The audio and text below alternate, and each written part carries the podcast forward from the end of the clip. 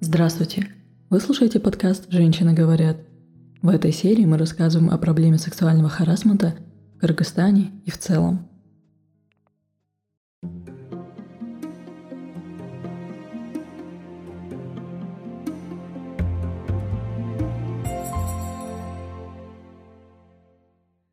Это распространенная проблема и в то же время социальное табу, связанное с чувством вины и стыда – Многие случаи сексуальных домогательств не раскрываются, остаются безнаказанными, а пострадавшие, наоборот, осуждаются.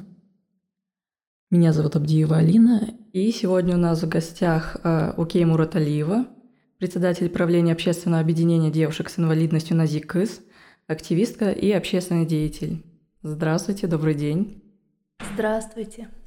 Как общественный деятель расскажите, можно ли бороться с домогательством через общественное просвещение – какие-либо образовательные программы или открытые обсуждения? Что мы можем сделать, чтобы предотвратить сексуальный харазмент?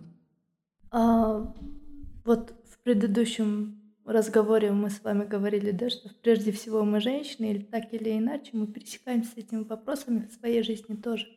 И в работе тем более приходится слышать, встречаться с историями, когда девушки подвергаются а, разного уровня тяжести именно домогательством и насилию в целом. Думая об этом, я прихожу мысли в том, что у нас э, в культуре не хватает именно воспитания, повышения духовности, информированности о том, э, как вести себя в обществе. Ну, даже элементарно, что есть хорошо, что есть плохо, да? Потому что тот посыл, то воспитание, которое продвигается среди молодых людей другими молодыми мужчинами, эм, выставляя, скажем, такой, условно говоря, флирт, э, формы флирта, которые не всегда нравятся женщинам ну, как вещью привлекательной, в итоге приводит к разным преступлениям, да? И очень часто, когда девушки особенно попадают в истории, да, это выставляется как «тебе показалось», а я не то имел в виду, а ты меня не так поняла. Я говорю, да, интересно. Но я прихожу к выводу, что человек, делающий вот эту форму, значит, домогательств или э, делает по отношению к другому человеку насилие, он всегда очень хорошо понимает, что он делает. И это не показалось и не послышалось. И поэтому насилие, мы не, мы не должны смешивать типа культуру поведения для мужчин и женщин, что мы должны к этому относиться, скажем так, более расслабленно и принимать. Это совсем не так. Когда мы не можем объяснить, что такое харасмент и что такое насилие, я девочкам говорю так. Любое действие в отношении вас – вам неприятно, вы чувствуете, что вы зажались. Этого достаточно для того, чтобы сказать там, отойди, не трогай, не делай, мне этого не нравится. И какие факторы повышают риск сексуального харазмента? Сейчас, особенно э, из-за того, что Кыргызстан теряет свою идеологию на уровне страны, у нас идеология появилась религиозная, а еще есть общенациональная, которые хотят блюсти и регулировать формы поведения мужчин и женщин. И даже вы можете замечать, что мы говорим-говорим, но все своды сводим к женщинам, и как будто бы мы все знаем и понимаем, как должна вести себя женщина и как она должна одеваться, вести себя, говорить и так далее. Еще больше мы встречаем эти истории, когда русская женщина выходит за территорию своей страны, да, и меня очень сильно удивляет, а, как охранники жен, женских тел высказывают о том, а, что их подвигло, сподвигло к тому, чтобы начать, скажем так, блюсти порядок за пределами страны. Особенно мы видим, как в Ютубе снимают разных женщин, да, которые просто себе гуляла, сидела с друзьями, а тут тебе патриот страны. Так вот, когда об этом мне объясняют мужчины, почему что-то не так, я вспоминаю выступление одного капитана дальнего плавания. Он сказал, если вы хотите управлять страной, научитесь заправлять кровать. И в этом, мне кажется, прежде чем, да, посягать на территорию чужого человека, учить тому, как себя вести, подумай над собой. А что есть твои ценности? На основе чего ты построил эти ценности? И что есть порядок твоей жизни? И ты такой приходишь, молодец, молодец. Особенно, вы знаете, есть такой большой минус. Дело в том, что из-за религиозного подхода к инвалидности сейчас стало очень модно продвигать идею взять второй, третьей женой женщину с инвалидностью ради Господа. И мне это сильно, очень сильно удивляет. Я, всегда предлагаю, что если вы хотите поддержать женщину с инвалидностью, обязательно с ней спать. То есть можно там, я не знаю, помочь ей получить навыки, которые помогут ей найти работу или цель в жизни или еще что-то. И ничего здесь не связано с сексом. Тем более ради Аллаха. Говорит, она будет э, второй счастливой женой. Где вы видели счастливых женщин, которые стоит первая с конца в очереди и всегда ждет? В общем, вопросов очень много. И когда мужчины задаются вопросом, как же вести себя женщине, из-за чего он себя а, повел не совсем, как не совсем воспитанный человек, мне хочется задать вопрос. Пожалуйста, пожалуйста, обрати на себя внимание. С чего ты решил? И потом, если по каким-то причинам а, получилось так, что ты не совсем интересен другому человеку, то, возможно, стоит поработать над собой, чтобы привлечь внимание, а не обижаться и строить планы дальнейшего мщения что есть э, глобальная идея всех этих действий и контроля. Господи, чем охранять женщины столько всего важных дел в семье, начнем с этого, что? Займитесь, пожалуйста, своими делами, да? Ну и я должна у вас спросить, а был ли у вас такой опыт, как вы отреагировали на это и как это повлияло на вас? Я сама неоднократно подвергалась именно не только домогательствам, но сексуальным формам насилия. И тогда, к сожалению, несмотря на то, что я проработала все эти а, вопросы, а, все равно они всплывают у меня в сознании. Единственное, я научилась не отвергать эту историю, да, и говорить, оно в прошлом, оно в прошлом. Я говорю, да, оно есть, но я должна жить дальше. И первая ситуация произошла, когда мне было 16. Вторая ситуация через несколько лет. Но все, что я ощущала тогда, это чувство огромного стыда.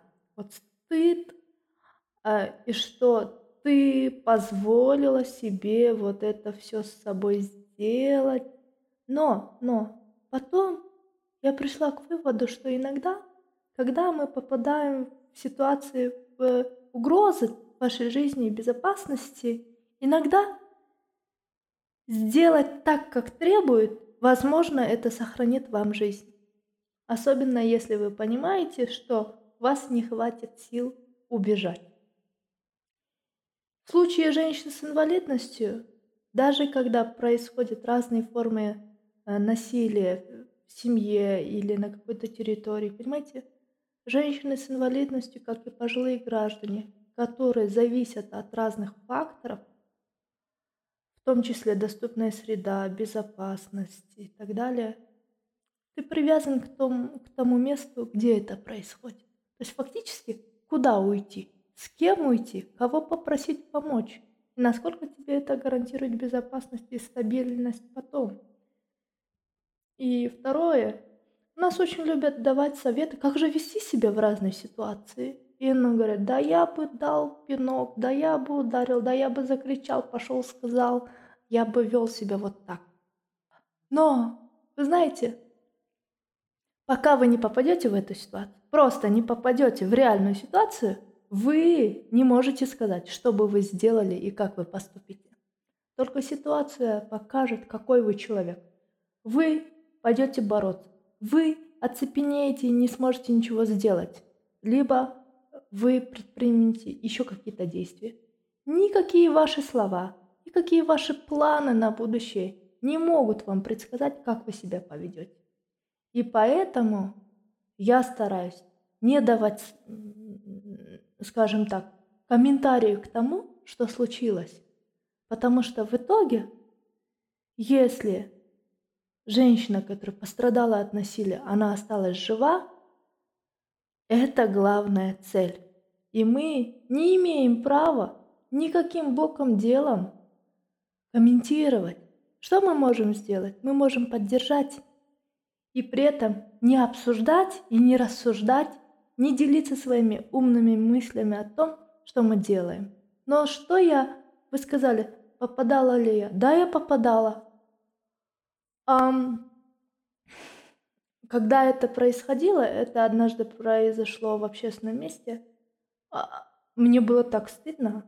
Я замолчала, и хотя недалеко от меня стоял мой брат, я не могла ни, ни звука не, не воспроизвести, чтобы позвать его. Потому что мне было стыдно, потому что я думала, сейчас я его позову, и все повернутся, и он скажет, что случилось. Мне придется рассказать. Провалюсь я на месте. И... А тот человек, он просто стоял сзади меня и делал свое дело.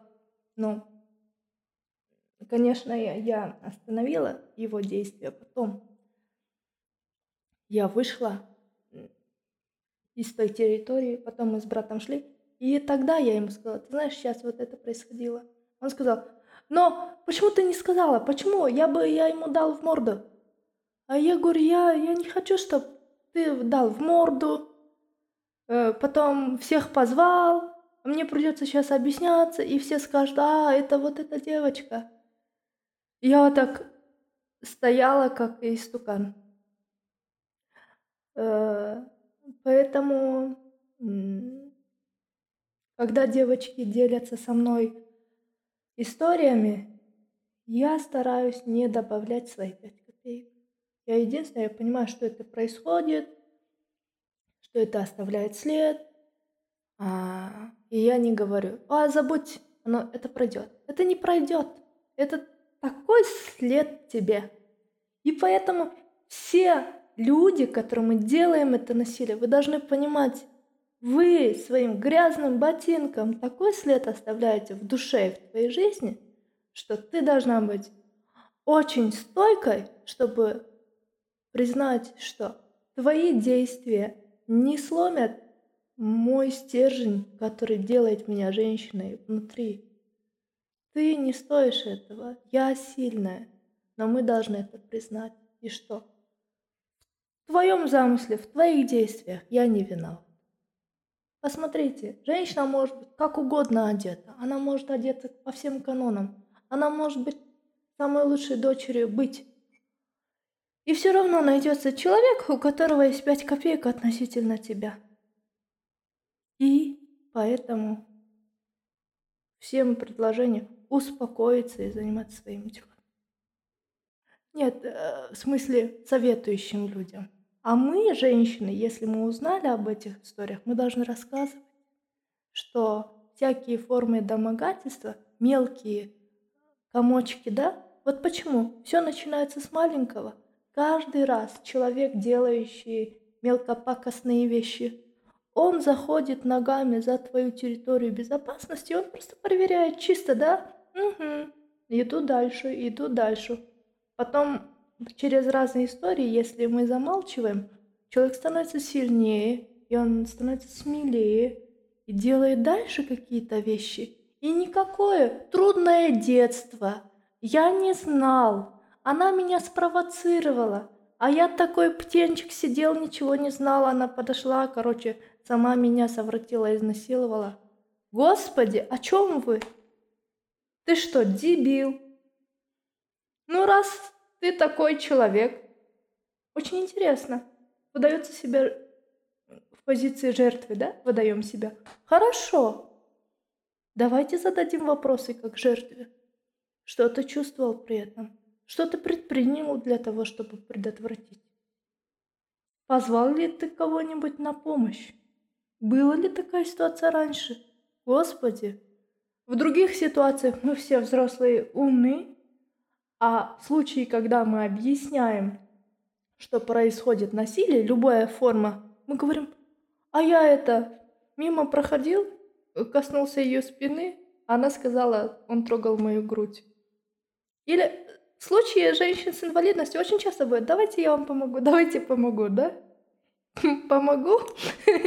Бывает такое, что человек положил руки тебе на грудь. И, ну вот, особенно там, ходишь из такси, да, и м- руки бывают где-то задержались подольше, да, и такой тебя уже внутри цепляет, неприятно, неприятно, но при этом думаешь, господи, ну он же типа помогает, а как же ему сказать, что уберите руку, да? Очень тонкая грань. То есть такие люди не только не понимают ответственность, но еще и выдают свои какие-то желания за благо, за помощь. Да, причем за благо выдается абсолютно все. Предлагается сексуальные отношения, да, я и при этом говорю, ну тебе же это надо. А я такой, запиши мой телефон, звони, когда захочешь. Или говорят, а, быть в браке, да, в качестве второй, третьей жены тоже благо. Секс нужен всем, семья всем нужна. А я готов быть мужем. Когда я думаю об этом, мои мозги э, так закипают, и не хочется выражаться не литературными словами, да? Но мы все понимаем, что за этим кроется. И при этом, если что-то происходит не так, мы говорим, а вот женщины, бляди, простите, особенно в многоженстве. Большой вопрос, кто здесь главная, блядь? И еще меня прикалывает, типа, а, везде ходят, э, предлагают свою бонитовую палочку, и хочется сказать, Алтыным, да, ты меня не очень привлекаешь, прости, если говорить о привлекательности. Когда ты говоришь «нет», это так обижает людей, но ведь «нет» — это нормально. Нет, это нормально. Иногда хочется, иногда не хочется, иногда человек вообще не прикалывает. Отцепись. А мы успокоиться не можем.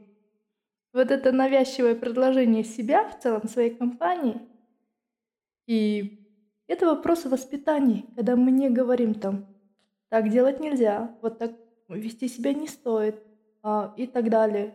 Это все начинается с воспитания. Как мы воспитываем мальчиков и как мы воспитываем девочек. И когда мы на своих мероприятиях, вот мы учим девочек драться, да, мы учим девочек защищаться, а, но при этом мы также должны поднимать тему о воспитании в целом, и прежде всего это не вопрос религии, а то, а, как мы учим людей строить коммуникации между друг другом. Да? Вот здесь кроется проблема. А иначе эта история, понимаете, будет подаваться нам и по другим соусам тоже. И если вдруг этот план пойдет не так, Женщины будут крайние, да? Ты не так поняла. Я имел в виду другое. Как наш учитель по английскому объяснял, говорит, всегда вы должны четко понимать, когда вы говорите мне что-то, не надо иметь в виду. Говорить как есть. Так что... Значит, э, считаете ли вы, что в школах обязательно нужно вводить уроки секс-просвета и может быть, э, чаще посылать детей и мальчиков в том числе, потому что у нас же, ну, есть какие-то э, такие стереотипы насчет посещения психолога, что значит у тебя есть проблемы, стоит ли вот вводить на постоянной основе посещение психолога, чтобы все понимали, с психологической точки зрения, с, э, вот, и плюс уроки секс-просвета, чтобы больше было понимания, что не надо вторгаться в чужое пространство, и вот особенно в таком плане. Мы должны, да, в школах говорить о сексуальности в том числе и о том, а, вести, а, как же это называлось, так, через разговоры с молодежью, да? Ведь о сексуальности, о коммуникации, о взаимоотношении с нами и без нас дети все равно интересуются. Поэтому, если мы хотим, чтобы дети получали правильную информацию, мы с ними должны а, разговаривать. И м, раньше у нас было а, в школе такая вот дисциплина, называлась АДЭП. Но там больше говорили о разных течениях религии. Но при этом, знаете, что мы упустили? Мы не разговариваем с детьми. То есть у нас нет разговоров как в семье, как в школе. Поэтому есть большой обрыв между детьми и взрослыми, да? А когда ты становишься подростком, становится все тяжелее и тяжелее просто разговаривать. Поэтому получаются вот эти провалы. Но э, поэтому, возможно, нам э, стоит э, вести, допустим, такие дисциплины, как этикет и воспитание, да? Ведь этикет – это как хорошо. Начинается вроде с мелочи, да, что такое там, как вести себя за столом, как вести себя с девочками, с мальчиками – и как поддерживать диалог, и постепенно свести тему к половому созреванию и интересам э, в вопросах сексуальности. Ведь все равно найдут эту тему. Только очень страшно, что же там насоветует. А когда мы на тренингах по репродуктивным сексуальным правам выступаем, мы говорим так, как бы, вести себя как взрослый человек это не только сам фактор начать заниматься сексом, да, а прежде всего понимать, что с этого момента ты несешь буквально за всю ответственность, за все, что с тобой произойдет. И нужно четко понимать, что произойдет. А что, тогда начинаем перечислять, да? Что, что может произойти, если, что не будет, если. И как решать вопросы, если что-то возникло. И это намного лучше. Например, даже моя маленькая племянница, сейчас она чуть подросла, но он тогда ей было 4 года, и она зашла ко мне в спальню, посмотрела на меня, говорит, на кыргызском, а что у тебя на грудях? Но я пыталась, ну, поскольку бюстгальтер я не могла ей объяснить, я говорю, ну, это по-кыргызски сказала, имчик так Она говорит, а, а когда у меня будет такое же? Он говорит, ну, когда грудь вырастет, когда она вырастет? Я говорю, ну подожди лет 10, ну, обязательно будет. У всех девочек оно есть, у тебя будет. И я тебе куплю много белья. И знаете, что я нашла? Дети задают вопрос.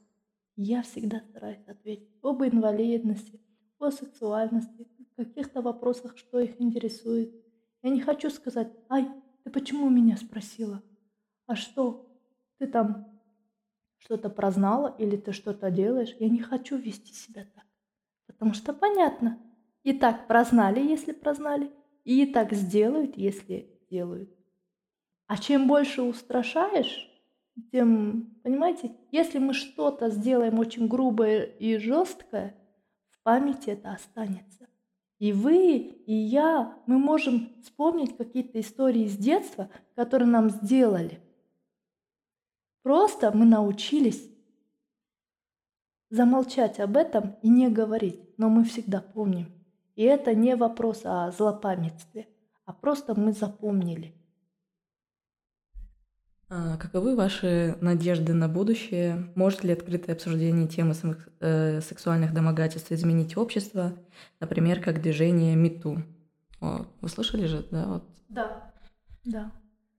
В этом году через э, Центральноазиатскую сеть движения женщин с инвалидностью Центральной Азии, координирует которых Кыргызстан через общественное объединение людей с инвалидностью равенства, в этом году мы всю тему полностью посвятили насилию, потому что 2020 а, год, а, когда вот наступила на хвост пандемия, знаете, пандемия показала, что все эти семьи, все эти браки, все эти отношения в обществе, дружеские, семейные, рабочие и так далее, они показали, на основе каких ценностей они держались. Потому что, не выдерживая какие-то временные тяготы, мы могли наблюдать, как много насилия резко возросло. То есть женщин бросали, женщин оставляли, выгоняли своих родных, люди уходили с работы, из семей. И у нас э, в шелтере оказалось несколько женщин, которые были оставлены семьей в целом, не только мужьями, а от которых и семья, скажем так, отказывалась тоже да, на тот момент. И беременных женщин оставляли. Я думаю, господи, оказывается, мы все готовы жить с друг другом только в мирное время. Но а, когда происходит какая-то тяжесть, то пинок дают первому слабому. Это чаще всего женщина. Я думаю, господи, ну ты уходишь, ну оставь хотя бы денег на краюху хлеба. А тут уходим, прям уходим совсем. И потом у женщин просто стресс, потому что она жила себе, не то жила, да? У нее был план семейный, а тут все рушится. Все просто летит к чертовой матери. И мы а, многих женщин, которые пострадали от разных форм насилия, а, консультировали, эвакуировали в лагеря, некоторых переобучили, обучили новым навыкам, оказали всяческую помощь. А, я думаю, что и в этом году эта тема продолжилась, но что интересно, что те девушки, которых мы подготовили как тренеров по пониманию инвалидности, по проведению групп самопомощи для женщин с инвалидностью, они в этом году уже работали. В прошлом году они повышали свою квалификацию. И у них был такой шок, что они жили одной жизнью, а потом она повернулась на 360. И вдруг они, конечно, жизнь уже другая, но при этом они имеют новый навык, и теперь они помогают другим женщинам. И в этом году мы посвящаем тему э, не только а, э, оказания э, различной поддержки для женщин с инвалидностью, не только через а, психологию и группы самопомощи, а еще мы нацелены на то, чтобы каждая женщина, она находила свои цели жизненные. И мы рады видеть, что, наверное, это течение времени. Пандемия помогла нам понять, что мы должны жить сейчас. Мы должны ставить цели и двигаться к ней сейчас – и, конечно, мы не знаем, что будет с нашим будущим, никто не знает. Но а, жизнь, которая сейчас, и мы должны а, двигаться быстро, ориентироваться быстро. И, возможно, если это переквалификация, то это переквалификация. Если мы хотим ребенка, значит, думаем о ребенке. Если мы хотим в университет, то думаем о том, как поступить в университет. Ведь сейчас много возможностей появилось. То есть вливаться в этот поток движения, да? И я рада, что женщины помогают другим женщинам, а еще у нас есть горячая линия по поддержке людей с инвалидностью. Но я хочу сказать, что на эту горячую линию звонят все. И мы не можем сказать, а простите, у вас нет инвалидности, а вы можете позвонить в другую горячую линию? Мы оказываем поддержку всем. И иногда бывает, что некоторые контакты, они просят более, э, еще более другой формат психологической поддержки. Иногда просят гуманитарную помощь. Мы начинаем искать ресурсы, да, э, потому что э, сейчас нам очень сильно помогает общество Красного полумесяца по поставке гуманитарной помощи. И таким образом я поняла, что тот штаб, который мы создали в 2019 году еще, он до сих пор продолжает работать.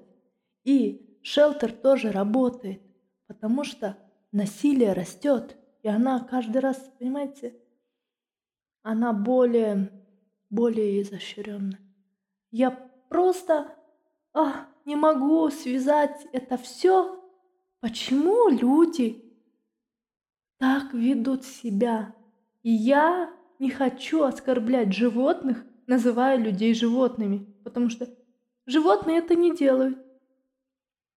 Это делают люди, и в этом никто не виноват. Ни Бог, ни Вселенная, ни наша жизнь. Это делают сами люди. И, к сожалению, у нас есть истории, когда вот э, вы, наверное, слышали, да, что девушка с инвалидностью, с церебральным параличом из Казармана была изнасилована э, дядей и дедушкой. Э, но сейчас эту историю закрыли оставили только тему избиения, а тему насилия усиленно начали отменять, а, настаивая на том, что девушка придумала эту историю. Я думаю, что эту борьбу мы продолжим. Именно эта история, понимаете, да, эта девушка имеет инвалидность, да, и с одной стороны, она буквально а, изначально в нее не вкладывали никакие знания, никакие ресурсы, а сейчас выставили ее дурочкой, и в, в суде, значит, сторона обвиняемых сильно настаивала на том, что она придумала. Разговаривая с этой девочкой, она говорила, это правда. И понимаете, ты сидишь, и тебе говорят, это правда, со мной это случилось. Но все утверждают, а что вы хотели с нее взять? Она не образована, она не понимает, что с ней было. Это было много лет назад. А что могло быть тогда? Эм, и так далее, и так далее. Была еще другая история насилия в отношении девушки с инвалидностью. И еще другие формы. А, иногда бывает такой комплекс разных форм да, насилия все время думая об этом, иногда э, мы чувствуем, мы сотрудники чувствуем, что мы сходим с ума, да? И иногда думаешь, господи, как же а, остаться на ногах и а, продолжить бороться. Но с другой стороны, если женщину предали все, другая женщина не должна предавать ее. Значит, мы должны поддержать, понимая, в каком мире мы живем. И когда мне рассказывают истории, а, оправдывая всякие формы преступления, я думаю, что не надо, не надо вставать в позицию жертвы. Ты никогда не был жертвой. Ни одно преступление не было в а, состоянии в потере сознания, да? Я не знаю, что делали с моими руками и что делали с моим телом. Ты делала это. И поэтому а, в этом плане наше движение, где состоит также Назихас, а мы вот эти все мероприятия, шелтер, поддержки женщин с инвалидностью, тренинги по репродуктивным сексуальным правам, мы делаем вместе.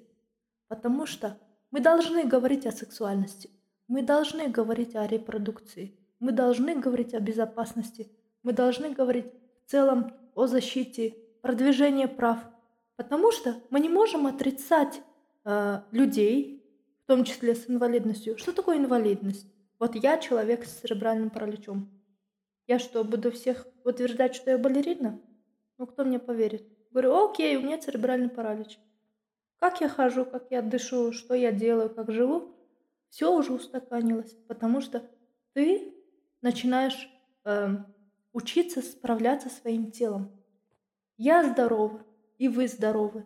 У нас просто разные степени здоровости.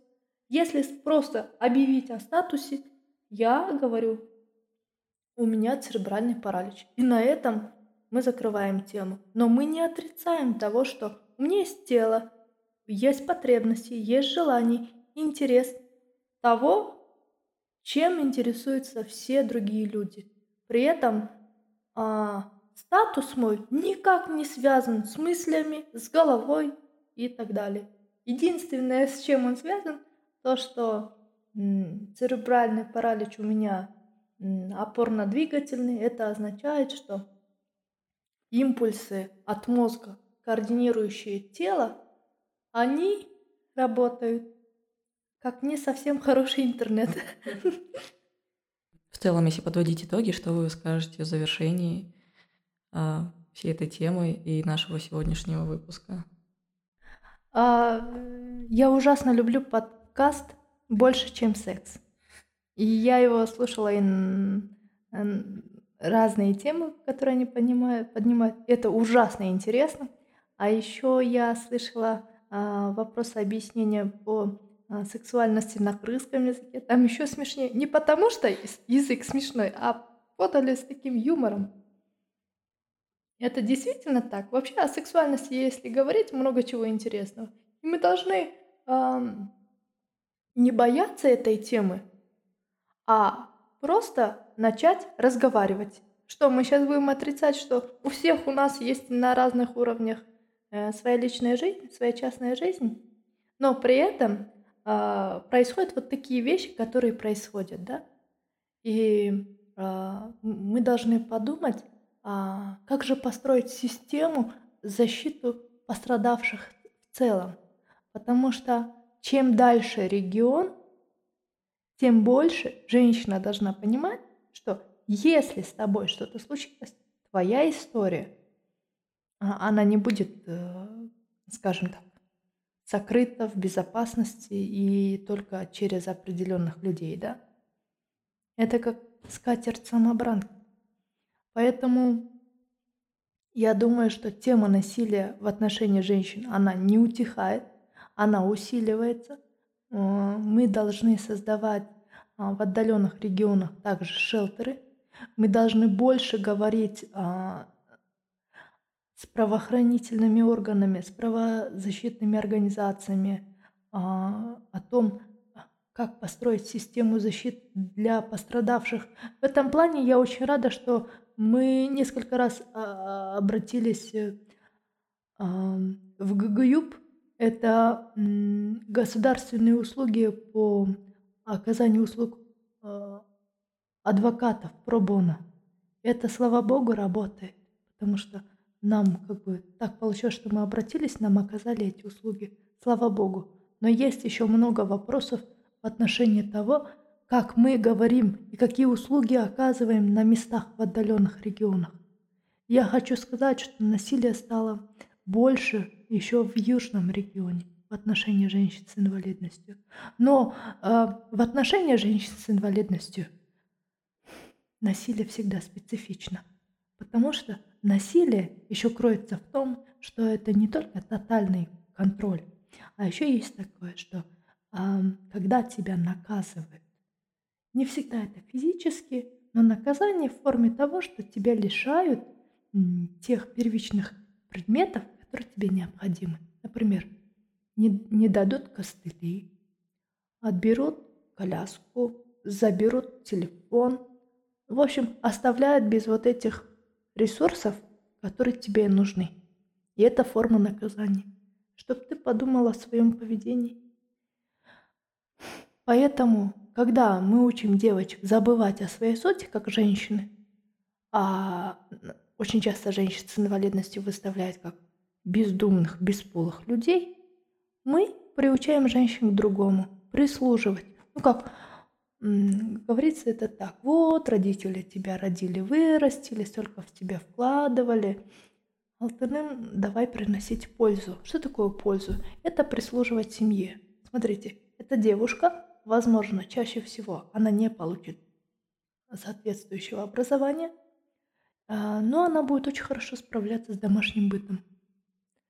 А, при этом всегда будет оставаться дома, чаще всего. В гости тебя точно не возьму. И еще ты будешь смотреть за детьми всех родственников, твоих братьев и сестер. Это называется приносить пользу. И действительно, женщина – приносит пользу, пока она может это делать. А, но ничего тебе не гарантирует, когда тебе будет э, больше, более старший возраст, когда ты будешь нуждаться. Поэтому а, я призываю родителей, если мы хотим помочь своим дочерям, мы не должны думать, а, пусть она сидит дома и, или получает домашнее образование и так далее. Нет, девочки должны учиться пинками, но в школу, среди одноклассников, будет учиться строить коммуникации, э, строить отношения, э, обучаться, э, расти. И это очень важно. Когда, ну да, действительно, не всегда то образование, которое ты получила, будет тебе приносить хлеб. Возможно, потом ты поймешь, что оно даром не нужно было. Но ты будешь достаточно умная, чтобы разбираться своей жизнью и сказать, что-то я не хочу продолжать эту учебу, я пошла в лес, короче, по дрова.